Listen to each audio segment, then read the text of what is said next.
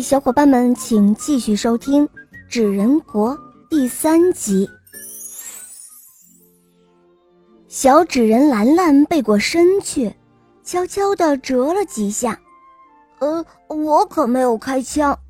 兰兰大声地嚷嚷着：“你们瞧，我哪有枪啊？”大伙睁大眼睛一瞧，对呀，兰兰手中没有枪，只有那只大大的怪鸟。这这是怎么回事？难道我刚才看花眼了吗？黄黄挠了挠头，兰兰把怪鸟放在肩头上，扮着鬼脸，乐呵呵地回家去了。黄黄还在冰树下想啊想，怎么也想不明白。过了几天，黄黄、白白、黑黑和红红又跑到冰树下面来了。每个人手中提着一只灯笼，有的是圆灯笼，圆圆的像个大柿子；有的是走马灯，四周画着小人儿，还画着苹果、橘子和香蕉。每只灯笼的肚子里都点着一根蜡烛。小纸人把灯笼挂在冰树上，冰树上又结满了彩色的果子。小纸人围着冰树跳舞。冰树下又开满了彩色的鲜花。这时候，兰兰又跑到冰树下来了。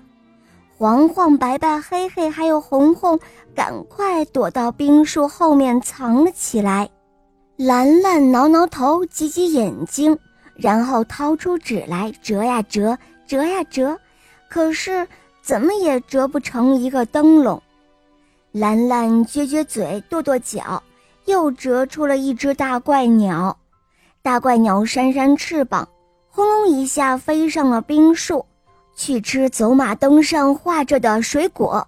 扑哧扑哧，走马灯被啄破了，怪鸟的尖嘴一下伸入灯笼肚子里，碰到了燃烧的蜡烛火，呀，怪鸟的嘴上冒起了青烟，痛得它呜呜怪叫着。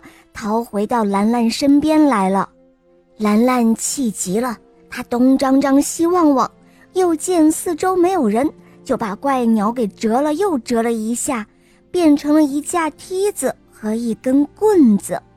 兰兰爬上梯子，举起了棍子，呼啦啦几下，把灯笼打得稀巴烂，灯笼纸燃上了蜡烛火，呼呼地烧了起来。